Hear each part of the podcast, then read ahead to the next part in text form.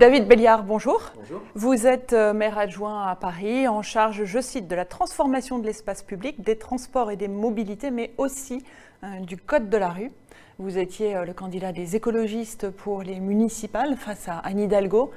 Et aujourd'hui, vous travaillez avec elle. Euh, vous êtes notre invité dans le talk et je vous souhaite la bienvenue. Merci. Je, vous êtes arrivé, je dois dire, avec du retard ici au talk. Euh, Est-ce que c'est les embouteillages dans les rues de Paris qui vous ont empêché de nous rejoindre Bah, J'ai bien peur que non. Euh, Ah. ma- malheureusement, euh, j'étais en retard parce que tout simplement, j'avais pas vu l'heure. Donc, je Mhm. suis parti euh, trop tardivement de l'hôtel de ville. Et vous savez, si j'ai pas plus de retard, c'est aussi parce que je suis venu en vélo. Mhm. Et donc, il y a aujourd'hui un certain nombre de pistes cyclables. J'ai pris Rivoli pour venir jusqu'ici. Et puis, il y a une continuité qui me permet d'arriver. Alors, sur le boulevard Haussmann, c'est un peu plus compliqué.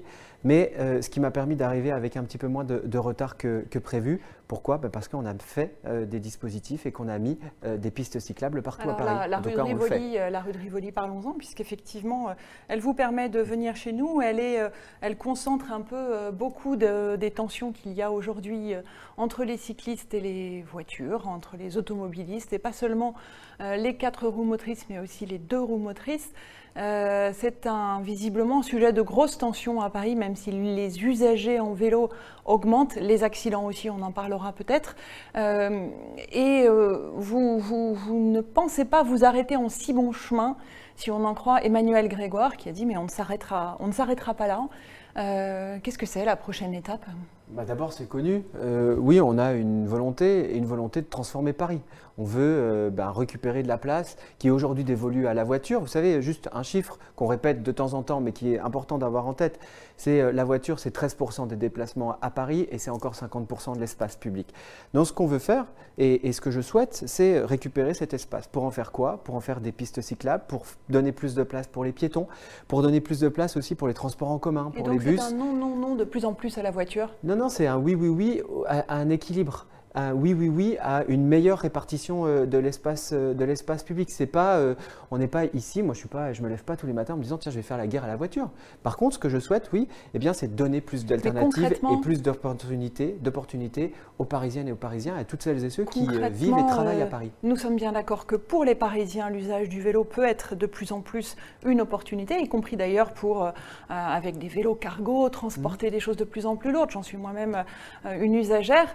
Euh, mais malgré tout, regardez les, retards de bus de plus en plus importants. Est-ce que là aussi, les bus sont dans la ligne de mire euh, de l'hôtel de ville? Non, au contraire. Euh, les lignes de bus, elles sont euh, aujourd'hui euh, plutôt dans la ligne de mire inverse, c'est-à-dire qu'on souhaite améliorer le transit de bus en surface. C'est la raison pour laquelle on parle beaucoup des, des, des- pistes éphémères sur le, le vélo. Ça, Oui, c'est vrai. les coronapistes, On- qui les sont d'ailleurs appelées à être définitives. à être pérennisées, comme par exemple pour Rivoli, mais je vais y revenir. Donc toutes les coronapistes vont être pérennisées. C'est le souhait et c'est ce que j'ai redit encore une fois au préfet, c'est ce que nous redisons à l'État. Nous souhaitons pérenniser l'intégralité des 50 km de nouvelles pistes cyclables. Alors on verra, il y aura des aménagements. On regarde aussi, il y a des endroits où ça marche, il y a Mm. des endroits où ça marche peut-être Et un donc peu pour moins les bien. bus Donc, et on fait aussi des pistes, enfin en tout cas des voies sécurisées pour les bus, de nouvelles voies Et donc sécurisées. c'est les travaux Alésia par exemple. qui retardent. euh, Alésia, par exemple. Non, mais nous avons euh, euh, de toute façon une, tendance euh, à, euh, euh, à des difficultés de circulation pour les transports en commun en surface. Donc,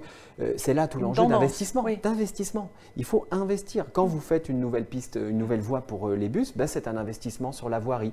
Eh bien, c'est ce qu'on a fait par exemple pour Alésia. Et ce qui, quel est le résultat?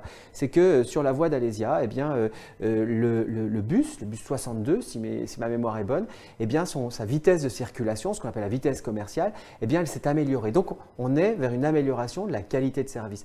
On va avoir un sujet, un sujet important, euh, en effet, eh bien, d'amélioration de la qualité de service des transports en Avec commun des travaux et à des clé, transports en commun euh, en surface. Sur les travaux, vous savez, il y aura des travaux d'aménagement, mais faire euh, une voie de bus, faire une piste cyclable, on n'est pas sur des travaux Oui. qui sont des travaux Alors, extrêmement lourds. C'est pas un tram, c'est pas une- de- un défoncement euh, Mhm. complet de, de la chaussée. Donc on va vers le mieux. et de toute façon, on est bien tous d'accord, si j'en crois les réseaux sociaux, et notamment si j'en crois aussi le Figaro Magazine, il faut manifestement quitter ce jaune pour aller vers des, des, infrastructures qui sont des infrastructures plus qualitatives, plus sécurisante. Et là-dessus, ce sera peut-être la seule chose sur laquelle j'étais en accord avec le Figaro Magazine sur, sur le dossier qu'ils ont fait contre le vélo. Euh, eh bien, euh, euh, là-dessus, je suis évidemment favorable et c'est ce que nous voulons et c'est ce que nous allons faire, pérenniser avec des infrastructures en dur et plus qualitatives. Et alors justement, des infrastructures qui vont empiéter sur les places de stationnement, puisque je, je crois que c'était une proposition des Verts qui a été reprise par Anne Hidalgo avant même la fusion des mmh. listes, c'est le fait de retirer 50% des places de parking extérieures dédié à la voiture. Euh, il y a des états généraux, je crois, qui vont avoir lieu en octobre euh, ou novembre. Mmh. Euh, c'est 50%, c'est un chiffre définitif. Vous n'avez pas le sentiment que vous risquez de lancer un peu une guerre à Paris avec cette, cette, décision qui peut être considérée comme radicale? Il y a toujours, vous savez, depuis euh, le début des années 2000, euh, il y a euh, un débat qui est un débat extrêmement vif entre les partisans de l'automobile et puis ceux, celles et ceux qui veulent une ville différente. Moi, je, mmh. fais, je m'inscris résolument dans celles et ceux qui veulent une ville qui est une ville différente. Donc, il n'y a pas ce, débat, cette guerre, moi je, mhm. laisse ça euh, derrière nous. On a euh, une volonté de transformer. Oui, on va récupérer des choix qui sont posés et qui sont assumés. 50%. On a été élu pour ça. Mhm. On a été élu pour ça. Et 50%, 50% mhm. des places de parking, euh, ça fait 60 hectares. C'est trois fois les parcs des buts de Chaumont. C'est un espace considérable qu'on va pouvoir redonner aux gens. On va pouvoir leur redonner pour qu'ils fassent du vélo, aux pour marchent à pied. Mais à ceux qui ne sont pas de Paris et qui doivent traverser Paris, transport en commun, transport en commun. Il y a une nécessité d'investir dans les transports en commun forma pistes cyclables euh, qui vont traverser le périphérique, ce qu'on appelle le vélopolitain. Oui, alors le périphérique avec ses feux et ses arrêts pour les piétons, c'est prévu pour ça, quand euh, ça, c'est, vous savez, 2024, on va faire une nouvelle voie euh, sur le périphérique. On va transformer le périphérique. Je ne peux pas vous dire aujourd'hui ce qu'on va exactement faire, mais il y a mm. des ateliers sur le périphérique et la transformation du périphérique qui vont être relancés. Et oui, on veut relancer la transformation, on veut accentuer et accélérer la, la transformation du périphérique. Et puis je vais vous dire, c'est prévu par mm. les Jeux Olympiques, c'est le projet euh, qui a été euh, déposé, c'est inscrit. Donc en 2024, eh bien, euh, le périphérique sera transformé. Il y aura une première étape. David Béliard, sur, si on s'échappe un petit peu de Paris, mais tout en y restant, une question, si vous aviez été élu maire de Paris, est-ce que vous auriez renoncé à l'arbre de Noël sur la place de l'hôtel de ville Vous savez, ces débats euh, sont des débats qui prennent une Techniquement, est-ce que vous auriez renoncé Mais en fait, on a déjà déposé un certain nombre de choses. Vous savez, euh, l'usage, par exemple, euh, d'utiliser d'abord des, plantes et des arbres qui mm. sont en pleine terre, plutôt que de couper des arbres pour en faire des objets décoratifs pendant deux semaines pour ensuite les jeter, c'est des choses que nous avons déjà proposées, le groupe écologiste, depuis 20 ans que nous sommes dans cette majorité. Donc, en fait, l'idée, c'est pas de dire renoncer à l'arbre Noël. L'idée, c'est de dire comment on fait, les forêts plantées Comment on fait Comment on fait différemment Comment mm. on utilise, par exemple, comment on fête Noël en utilisant des végétaux qui sont déjà des végétaux en pleine terre et qu'on ne soit pas obligé d'en couper parce qu'on a un problème, oui, de déforestation. C'est 6 millions d'arbres qui sont coupés parce pour que paradoxalement, en France, on a le sentiment que la forêt progresse, mais c'est une forêt plantée et donc des cultivations de forêt qui ne permettent pas le développement de l'écosystème, c'est ça? Alors oui, en effet, parce que vous n'êtes pas sur des forêts primaires mm. euh, et donc du coup, l'avancée de la forêt en France, ben, évidemment, j'applaudis parce que c'est évidemment extrêmement important, mais il faut aussi regarder sur l'intégralité euh, du globe. Aujourd'hui, la forêt, elle recule hmm. dans le monde. Et on le voit avec euh, notamment les feux de forêt euh, qui sont liés à la déforestation en Amazonie. Et pourquoi? Parce qu'il y a énormément d'arbres qui sont et de bois qui est importé. Donc il y a une économie, une logique, une façon de faire. Et l'arbre de Noël, euh, je vois, je comprends très bien le scandale. Évidemment que nous avons, mhm. évidemment que euh, nous avons, euh, que ce soit écologiste ou pas écologiste, l'envie de fêter Noël et de bien le fêter avec nos amis et, et, de le montrer. Mais on a aussi eh bien une logique économique qu'il faut euh, changer. Et cette logique, elle peut passer par des choses qui peuvent paraître très symboliques, mais encore une fois, pas tant que ça. C'est 6 millions d'arbres. Et les Verts ne risquent pas de, passer pour des, excusez-moi l'expression, des peines à jouer ou des emmerdeurs euh, à, vouloir comme ça taper en permanence sur ce qui fait plaisir aux Français Ou est-ce que c'est une question de communication? Je pense au Tour de France aussi, évidemment. Aujourd'hui, vous savez, quand euh, on fait des pistes cyclables, vous, disiez Rivoli cristallise. Bon, hmm. moi, ce que je vois aussi, c'est que Rivoli, elle propose une nouvelle offre. les gens sont heureux quand ils prennent prennent leur vélo, et eh bien d'avoir des infrastructures qui leur permettent de le faire en toute sécurité. les écologistes ont toujours été du côté de la joie, les écologistes ont toujours été aussi du côté d'une certaine, d'un certain goût de la vie, et on le fait dans notre une joie sobre, c'est ça. Une autre, une autre façon de faire. La joie, notre joie, et ce que nous portons, et moi je l'assume, ce que nous portons, c'est pas un modèle qui est basé sur la surconsommation. C'est pas un modèle qui est basé sur l'importation. Mais le Tour de France, c'est un très bel événement. Vous savez, moi je viens d'une famille qui, d'une famille de cyclistes, donc mon grand-père faisait du vélo, mon père pas faisait du vélo. à l'idée de demander à Anne Hidalgo d'interdire au Tour de France d'arriver. Mais nous avons porté, par mhm. contre, un certain nombre de propositions parce que ce Tour, il y a des avancées. Et je pense notamment au fait que aujourd'hui, les maillots sont portés maintenant par un homme et par une femme, ce qui est une, ce qui est une avancée. Et moi, je m'en félicite. Par contre, les goodies en plastique qui viennent de Chine. Est-ce qu'on peut encore continuer à faire ça? Non. Mm. Est-ce qu'on peut encore continuer à avoir des caravanes qui roulent euh, au diesel? Non. Il faut aller vers, une, vers une, une, motorisation qui est une motorisation propre. Il faut changer la nature Est-ce qu'il n'y a pas un problème? Oui. Mais c'est intéressant quand même. Je veux dire, d'avoir en fait un débat sur la manière. Oui, on veut le Tour de France. De faire évoluer les choses. Oui, sachant oui, que c'est un des événement compétitions, privé. des belles Mm. compétitions sportives mais ils utilisent la voie, la voie publique et moi je crois aussi que le Tour de France, par son ampleur, et d'ailleurs le débat que ça provoque, euh, les propos euh, euh, qui ont été rapportés, d'ailleurs un peu déformés, je, je le constate, eh bien, ce débat montre bien que tout le monde, et moi le premier, nous sommes attachés à ces grandes compétitions sportives qui sont des belles compétitions populaires et que ces compétitions-là, elles doivent montrer l'exemple. Elles doivent montrer l'exemple en changeant David eh bien, leur façon de faire. Est-ce qu'il n'y a pas quand même un problème euh, chez les écologistes sur, peut-être, euh, du fait de leur arrivée au pouvoir, sur la façon de d'exercer le pouvoir. Est-ce que ce n'est pas des problèmes de communication, de maladresse euh, dans la façon dont ils en parlent, aussi bien de l'arbre de Noël? Est-ce qu'il n'y avait pas, par exemple, comme à Madrid, la possibilité de créer quelque chose qui ressemble à un arbre de Noël et plutôt que de dire on va pas pas mettre un arbre de Noël, mais proposer autre chose Est-ce que les écologistes manquent euh, de, cette, euh, de cette qualification euh, qui leur permet d'exercer le pouvoir? C'est les maires écologistes et les responsables écologistes, ils portent un nouveau modèle, de nouvelles façons de faire. Et donc il y a effectivement bah, parfois une surprise. moi j'ai tendance, vous savez, j'ai toujours en souvenir quand je suis arrivé à Paris, j'étais jeune étudiant, en 2001, il y avait un débat sur les, voies de bus. Les voies de bus étaient portées par les écologistes et tout le monde disait, bah, vous êtes des ayatollahs, c'est n'importe quoi de faire ces voies de bus. Qui aujourd'hui voudrait revenir sur les voies de bus? Qui aujourd'hui voudrait revenir sur la piétonisation des berges de. Euh, euh, la, société, euh, elle évolue. Nous portons un modèle qui est un modèle différent. Donc j'entends les débats et je crois qu'il faut toujours, en tout cas, porter les alternatives, montrer que nous sommes porteurs aussi d'alternatives aux nouvelles, aux, anciennes façons de faire. C'est un peu excusez-moi de caricaturer, c'est un nouveau monde qu'on porte. C'est un nouveau monde qui, effectivement, vous l'aviez dit, plus sobre, qui est aussi plus respectueux de l'environnement, plus respectueux des vivants et aussi plus respectueux du lien humain. Alors justement, à propos de respectueux du lien humain, euh, est-ce que, euh, une dernière question avant que Juliette Saint-Jaune nous apporte celle des internautes, euh, sur la majorité à Paris qui a été très bousculée par l'épisode de la démission de Christophe Girard, est-ce que vous avez recousu le fil avec Anne Hidalgo ou est-ce que vous êtes toujours en tension avec elle? Sur ces sujets-là Il y a eu une sombre histoire de plaques retirées, celle de Guy Hockenheim euh, à Paris.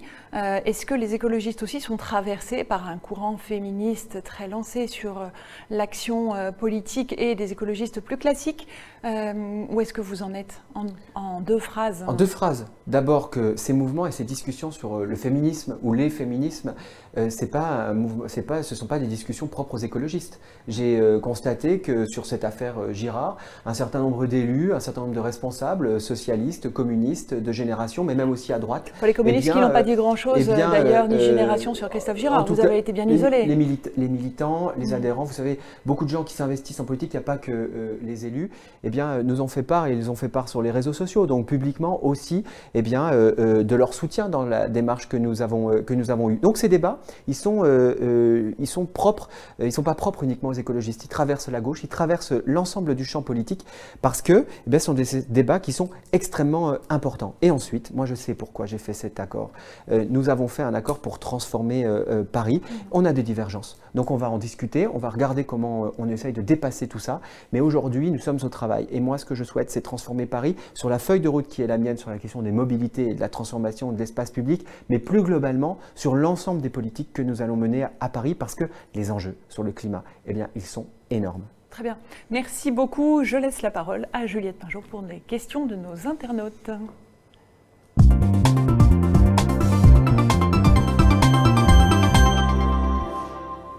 Bonjour Sophie, bonjour euh, David Béliard. Alors on a forcément beaucoup de Parisiens, euh, dont Antoine, euh, qui vous demande quelles sont les mesures écologiques que vous proposez pour lutter contre les canicules à répétition que l'on subit chaque été.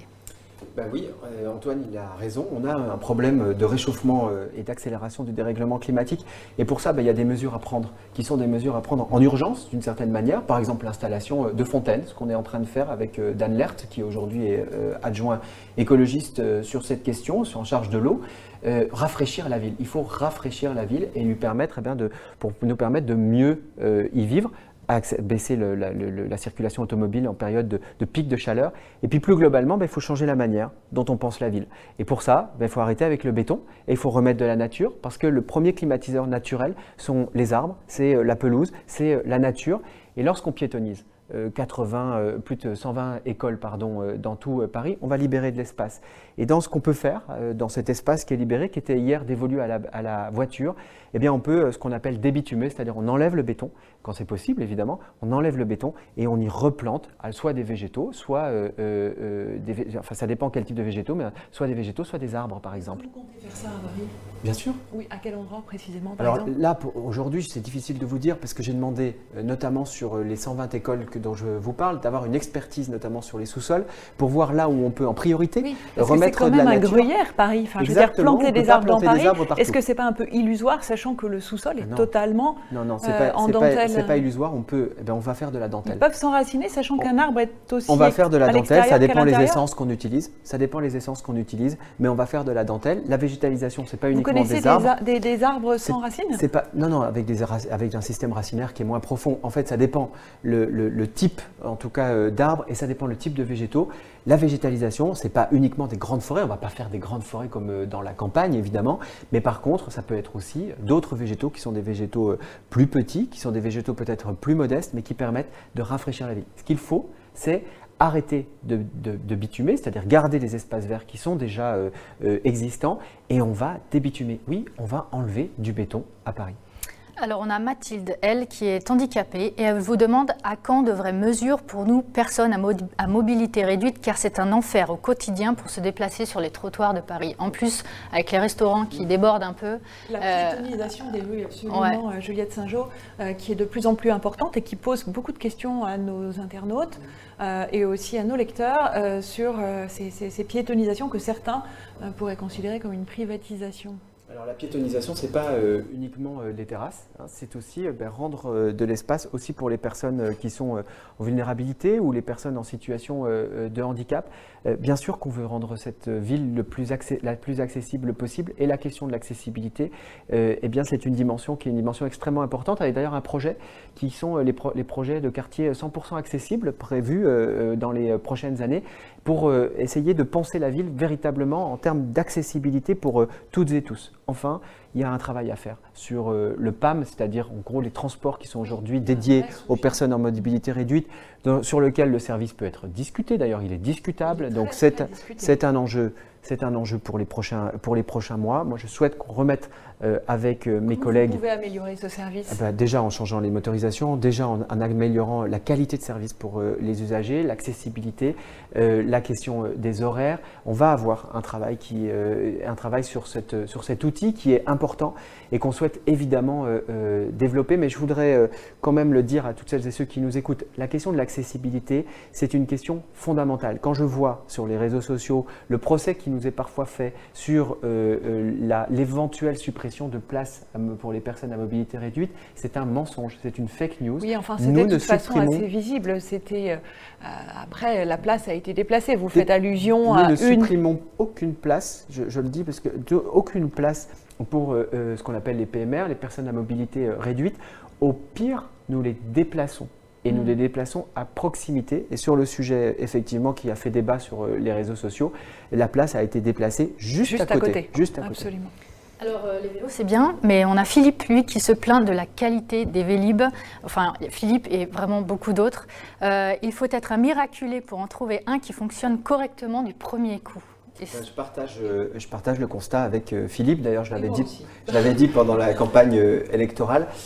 nous avons un sujet avec Smooth Go, avec Vélib, parce que nous sommes en face d'un paradoxe. C'est qu'à la fois, ça, fait, ça fait un petit temps, mais ceci dit, on est dans un, dans un, paradoxe. À la fois, on a des chiffres qui sont des chiffres records d'utilisation du Vélib. Ça prouve bien que le service, il fonctionne. Euh, il pour une grande majorité des gens.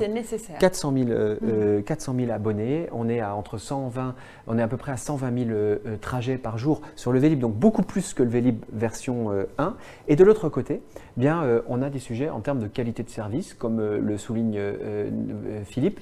et donc, il faut qu'on améliore ça. Donc, moi, j'ai rencontré le PDG de Smooth et nous allons rentrer dans une phase de discussion et de négociation sur un certain nombre de sujets, notamment sur la question de la qualité de service. À quelle échéance? Euh, ben les, négociations vont commencer euh, dans les prochains jours. Alors vous avez dit les gares doivent euh, rester des gares et ne pas devenir un méga centre commercial. Alors que proposez-vous? demande Malik. Parce que pour lui, la gare du Nord, c'est actuellement une gare, mais franchement, elle ne fait vraiment pas rêver. Alors ce qu'il dit... Sur la gare du Nord, oui, non, ce qu'il dit sur, Malik, il y a deux choses.